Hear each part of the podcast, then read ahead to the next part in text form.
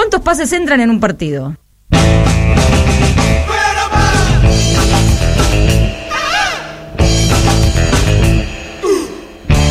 Pasamos todes, sí, pasamos todes. Acá estamos en este antidomingo feminista con algunos problemas que tuvimos, pero que ya no tenemos. Y estamos entonces acá esperando que nos contesten qué harían si se apaga Internet. Y no te digo que se apague Internet por un día, por dos días. Se apaga Internet, se apaga. ¿Qué haces? Apagalón. ¿Qué te llevas a ese mundo sin Internet? Tremendo, ¿Dónde- tremendo tener que prender la tele, por ejemplo. ¿Por qué? No Ah, tengo. Ah, sí, tengo, pero tengo que ir a la pieza. Me quedaría dormida todo el tiempo. Bueno, son cositas que pasan. Igual nos hemos acostumbrado a la virtualidad, todavía la disfrutamos, o no, no sé quién la disfruta, pero está Esther Díaz conectada con nosotros y queremos preguntarle a ver qué le pasó a ella en esta aceleración de la vida virtual, eh, en este acostumbrarnos a conectarnos con la gente que queremos a través de las pantallas. ¿Cómo estás, Esther? Hola, chica, muy contenta de estar con ustedes. Gracias por llamarme. Por favor, ¿cómo? Gracias por llamarte, es un placer, un honor. bueno, mirá, este, te escuchaba hacer la introducción y eh, por supuesto que no voy a tener tiempo para contar mi larga historia so- con, este, con la virtualidad, pero aunque les parezca mentira, la primera vez que vi una computadora en mi vida, hace medio siglo. ¿Medio siglo? Exacto, porque yo entré, estaba estudiando filosofía y letras y entré, entramos un grupo de filosofía a trabajar en el INDEC y se estaba estrenando para el censo del 70, o sea, nosotros estábamos elaborando el- la- los datos de- del sexo de- del sexo del censo del 70. La idea fija tenés, Te amo. La idea fija. bueno, de, de la, de- como es de las necesidades del cuerpo habla la boca. así es, así Bueno, entonces, este, eh, en el index eh, habían colocado las, una de las primeras que existieron acá en la Argentina, que eran enormes, chicas, Mm. eran como, como una habitación de, de 4 por 4 una cosa así. Y, y yo no aprendí en ese momento a manejarla porque eran tan delicadas que tenían que estar siempre con 18 grados, no podían estar con más temperatura. Y como soy muy friolenta, No podías entrar. no, no, dije, bueno, algún día la encontraré la tecnología y efectivamente, ahora cuando tenemos computadoras que podemos llevar en la palma de la mano, es- no, no lo puedo creer, porque me acuerdo de aquella monstruosidad que daba miedo solamente verla, además te imaginas, el INDEC había muchas, o sea que era una cosa O sea que tenía un edificio gigante el Y INDEC. es increíble Yo quiero, puedo, te puedo contar mi, mi primer contacto con una Dale. computadora porque eso fue circa el año 1982, más o menos. Ajá. Este llegó una computadora a la editorial donde trabajaba Contrapunto, era una computadora gigante, no tan grande como las que estás describiendo vos, pero era gracioso porque alternativamente nos estábamos todos los que trabajábamos ahí a tratar de saber cómo usarla Claro. y este y era imposible. O sea, claro, hacíamos el intento, era como tener una especie de convidado de piedra, pero que a la vez nos, y lo nos que llamaba. tardaba, si pensamos ahora, que si tarda dos segundos ya nos ponemos nerviosas, lo que tardaba en llegar la información, por favor, era una cosa infernal. Bueno, así que yo solamente eso, solamente es- es- esas dos pequeñas anécdotas que contamos, ya da pauta de la rapidez con que esto se instaló en nuestra vida. Por supuesto que en, a fines de- de- del siglo que terminamos de pasar, cuando comienzan los teléfonos inteligentes, fue un salto sideral y creo que ahí ya es donde, eh, no, no sé, no, no, manejo eh, eh, buenas estadísticas, pero yo creo que el- el 70 o el 80 de la población mundial ya de alguna manera tuvo contacto con, con Internet, ¿no es cierto? Directa, indirectamente ya tuvo contacto. Y, este, pero todavía la cosa venía más o menos manejable. Hasta que en el 2020, con el estallido de la pandemia, bueno, ahí nos metieron de cabeza, o sea, Sí. fue tremendo. Y justamente cuando vos hacías la presentación, decías este algo como de, de- de- del placer o no de, de Internet, y yo te digo, ese primer año de la, de la pandemia es tanto lo que trabajé por Zoom, pero tanto, trabajé más que cuando, cuando viajaba a las provincias, porque había más posibilidad de hacer cosas, que vos sabés que me, me he saturado, que el, el verano pasado, sin querer, toqué algo de la computadora y me apareció la pantalla de Zoom y sabés que me vino una arcada como para vomitar. Ay, no. Sí, ya, ya, no, con decirte que recién cuando ustedes tenían problemas técnicos, este, la, la operadora me preguntó si me podía eh, llamar. Digo, ay, no, por favor, con imagen no, por favor, con imagen no. Porque ya, bueno, entonces ahora sí, si tenemos unos minutos, Por puedo reflexionar un poquito sobre el tema, ¿qué te parece? Me parece espectacular. Claro, porque yo para, o sea, la, la, la columna la había preparado según cuatro ejes que los podemos convertir en cuatro preguntas. Una, o sea, ah, una cosa quiero aclarar, que voy a, a nombrar como sinónimo digitalidad y virtualidad. O sea, puedo decir una cosa o la otra según me salga. Eh, bueno, entonces una de las preguntas que, mm, que me hago, que en cierto modo ya estuvimos respondiendo, con, porque no sabía cómo ibas a empezar vos a, a, este, hablarme, era este, ¿cuándo penetramos realmente en la digitalidad? Esa sería una de las preguntas que en cierto modo algo hemos respondido. Ujú. Otra sería, ¿lo virtual no es real? La otra sería, ¿qué es, ¿qué es un cuerpo? ¿En qué se convierte un cuerpo en la digitalidad?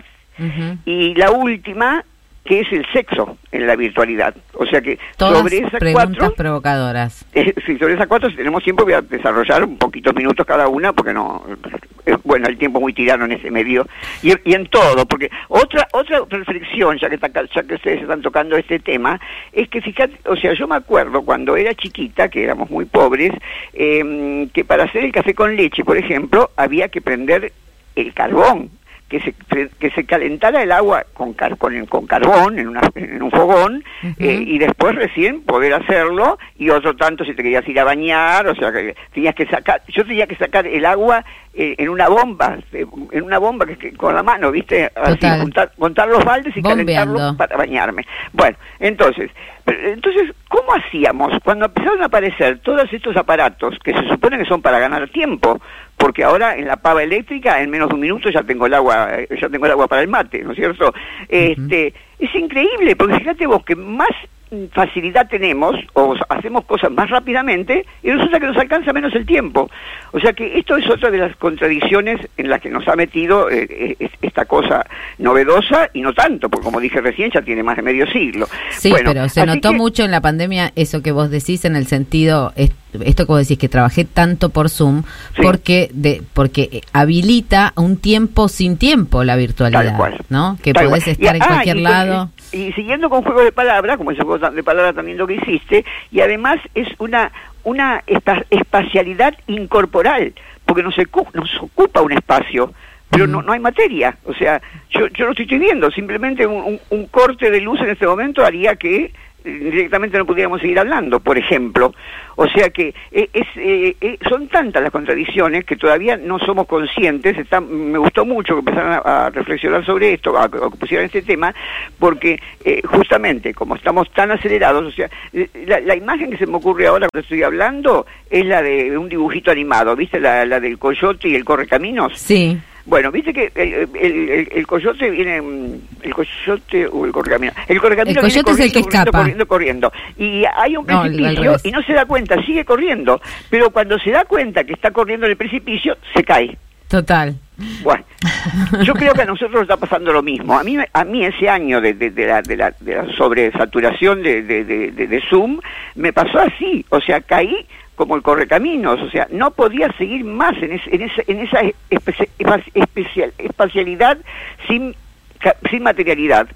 Que, que, que, bueno, que, que- que es lo que, que es lo que seguimos. Así que bueno, eh, pero de todos modos, es cierto lo que dijiste este, así muy rápidamente, en el sentido de que hay gente que la disfruta más y una cosa que no, por más que podamos criticarle, cosas que ahora voy a criticarle, hay algo que es innegable, que gracias a ello pudimos seguir comunicados en medio de una pandemia mundial.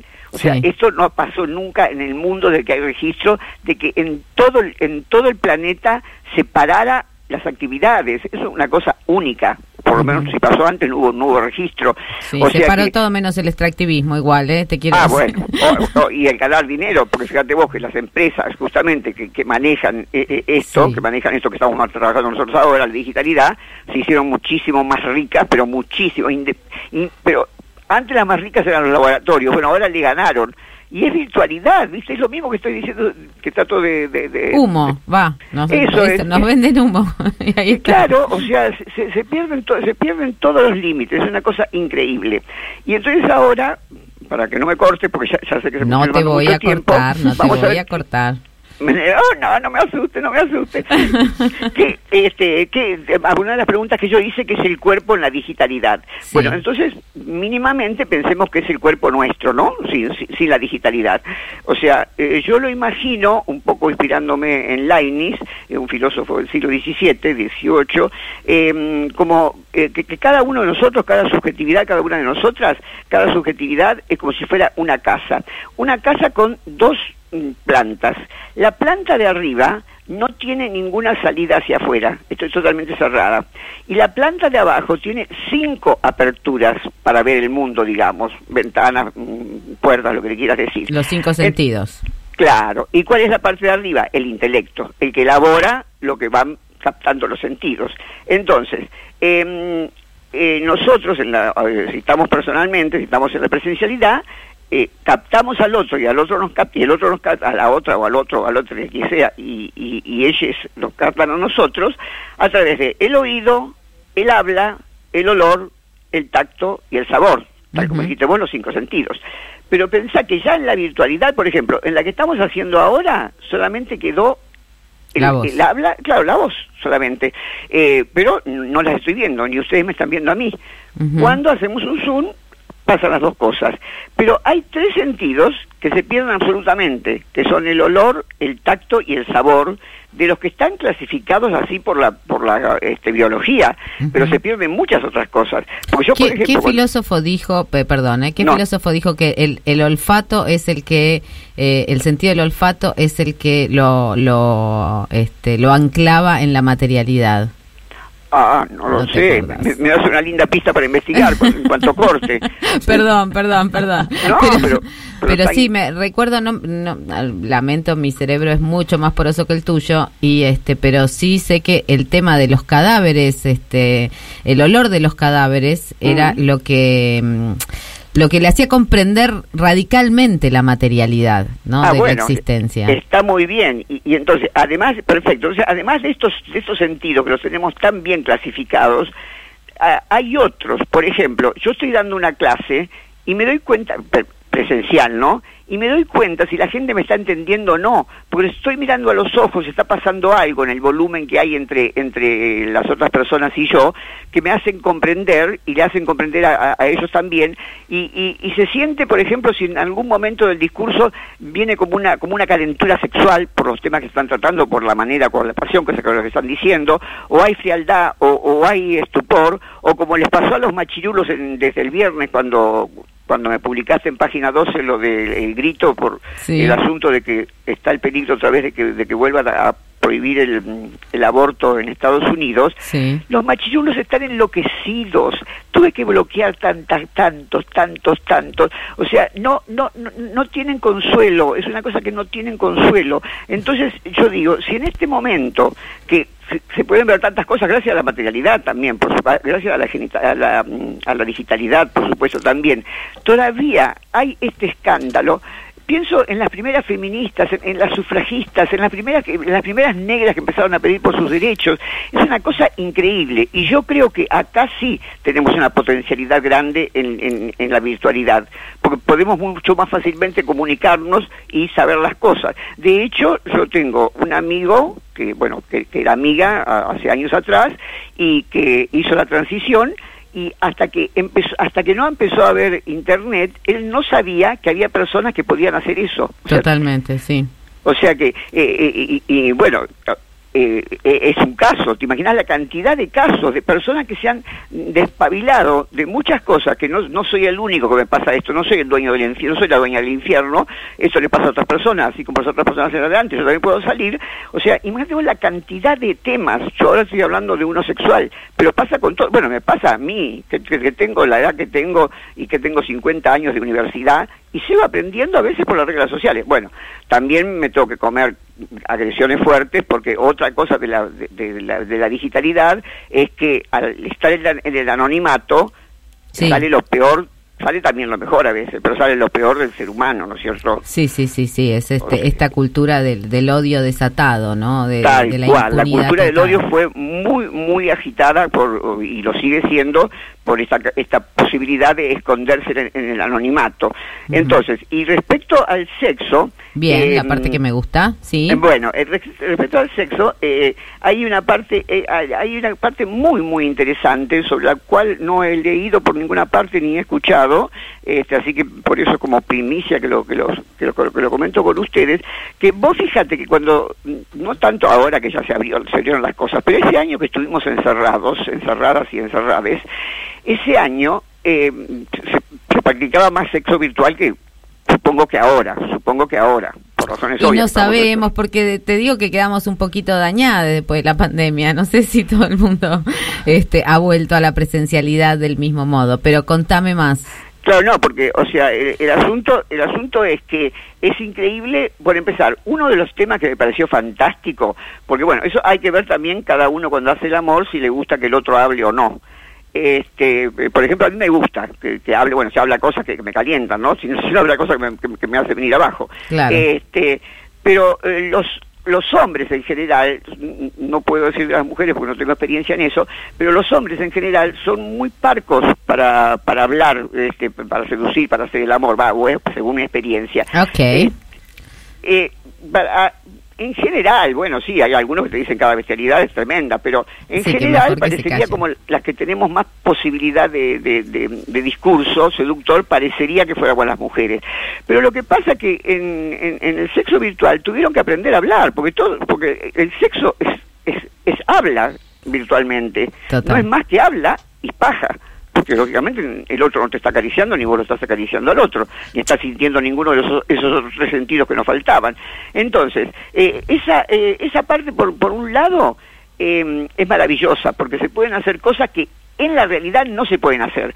Chupame acá, te chupo allá, este, tocame esto, Sí, tocame lo otro. Decir concha, por ejemplo, ¿no? Porque hay palabras, viste, que, que parece que no están eh, que no están habilitadas, ¿no? Que para decir tocame acá y no tocame la concha. Tal cual, tal cual. Está, está muy bien. Incluso ahora que cuando una vez que estaba hablando estaba hablando por Zoom justamente con con un este conductor de, de televisión muy serio, muy- una persona así con muy poco sentido del humor, este, que se dedica a temas políticos. Eh, era la primera vez que yo me había producido para eh, estar en un Zoom, porque yo, yo, no, yo no atendía el Zoom como cuando estoy trabajando en, en overall, ¿viste? Yo me producía incluso hasta veces... Entonces, como Te fue la primera perfume. vez, me sentí ridícula a mí misma y le comenté a ese conductor, digo, esa cosa es que para salir, le dije, para salir ahora por, por la tele, este, no solamente me produje, sino que me puse perfume. y yo lo, lo dije para, como, como nota de color, ¿viste? Mira qué boluda ponerse perfume si, si, si yo no lo voy a escuchar. Y, y vos sabés que muchos contactos me dijeron, fulanito no captó tu ironía, o sea, no, no, no supo qué decirte, no la captó. O sea, yo lo, de- lo del perfume me parecía lo más gracioso, porque Claro. después que me lo puse me di cuenta, ¿no es cierto? Digo, pero si este no me lo va a sentir, perfume, no me lo va a sen- bueno, me lo siento yo, fenómeno, buena hora, pero normalmente no me pongo este Paloma Picasso para estar para estar en mi casa trabajando, ¿viste? Así que, este, bueno, volviendo a lo del sexo, entonces, pero por otro lado, entonces, pero por otro lado, cuando llega el momento cu- culmi, cuando llega cul- que, que culminamos, cuando llega el momento de la excitación total, Sí. el éxtasis, y entonces ahí es la, la triste realidad, es que te estás masturbando, ahí caes, ahí caes. Así que por un lado está el beneficio de que, de que no dejamos de tener, de que podemos Igual es una fantasía, es una Ahí fantasía, caes digamos, eh, ahí y a un y un microsegundo después de acabar esto de que cual. no está ese otro ese otro que estaba de repente pero Tal cual. Y yo- bueno, imagínate vos, eh, o sea, aunque sea otro tema, me pasa exactamente lo mismo con las clases. Yo cuando doy una clase presencial, estoy acostumbrada a meterme entre la gente, a mirarla a los ojos, a ir cambiando de discurso o, o de ejemplo si yo me di cuenta que la cosa no está funcionando, y cuando terminan me aplauden y nos vamos a tomar cerveza y está todo bien. Pues sabes qué terrible terminar de dar una clase que estuve preparando dos meses Total. y quedarme sola frente a la pantalla. y abrirte, descorchar solita. Pero digo, volviendo, una cosita más, volviendo Dale. al tema del sexo. Hay como una fantasía de todas maneras de reproducir la escena sexual de manera tecnológica, ¿no? La máquina sexual, Tal esos cual. los, los dildos, este, bueno, dildos es una palabra actual, pero digo, la, la máquina del sexo eh, re- eh, animada por, por el pedaleo, por ejemplo, ¿no? Ajá. Hay muchas representaciones desde la era medieval Sí, hasta bueno, mira, ahora. te cuento cuando recién, come- o sea, cuando todavía era simplemente líneas calientes, decíamos, ¿te acordás que se- se- por Sí. teléfono se hacía, se hacía sexo por teléfono? Este, yo, hablaba de eso en una clase en el CBC, así supernumeraria, llena de gente, eh, y bueno, estoy hablando de eso, de las relaciones que, se puede uno eh, eh, eh, enamorar y que se puede calentar y que puede acabar masturbándose o como quiera, pero pu- puede serlo. Entonces, cuando terminó la clase, después que se fueron todos los alumnos, porque algunos vienen, consultan, vino una chica y me dijo, profesora, ¿puedo hablar a solas con usted? Le digo, sí, cómo no. Vos pensás que estoy hablando de hace 25, 30 años atrás. Dice, bueno, usted sabe que yo, dice, al que hoy es mi pareja, eh, lo conocí por teléfono de casualidad, por un llamado equivocado.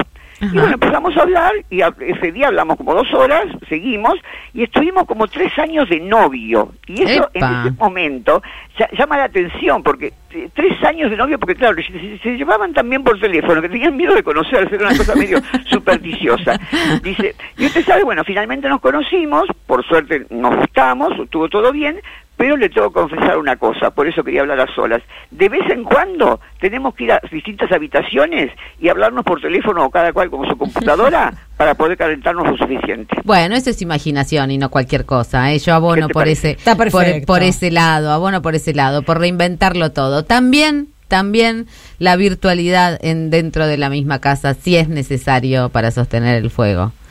Claro. Bueno, y, y para y para terminar, porque así ya la gente puede seguir eh, pensando por, este, eh, por por sí misma, este bueno, el último libro de Byung-Chul Han, el, el- el Esa. filósofo coreano, se llama Infocracia. Infocracia, sí, algo estuvimos O comentando. sea, ya no estamos más en la democracia, o sea, en el gobierno del pueblo, sino en el gobierno de la información, con lo terrorífico de que esa información no siempre es verídica ni siempre es beneficiosa, digamos, ¿no?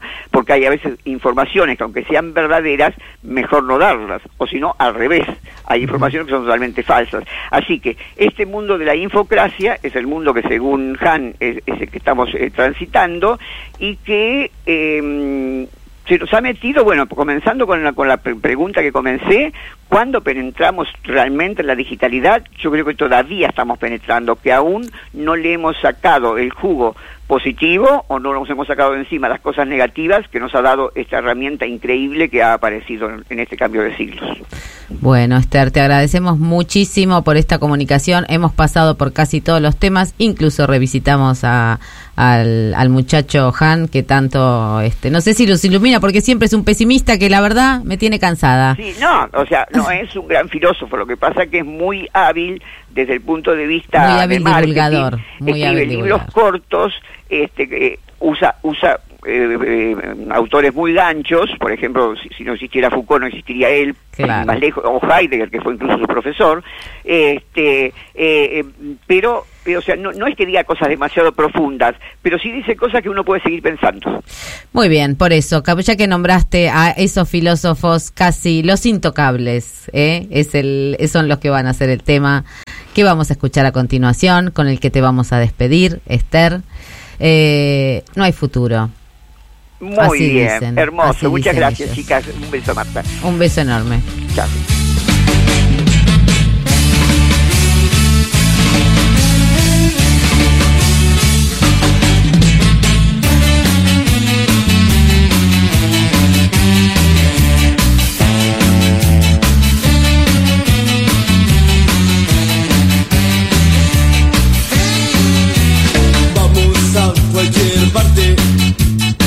Hay futuro, no hay futuro con la caja y la CIA. No hay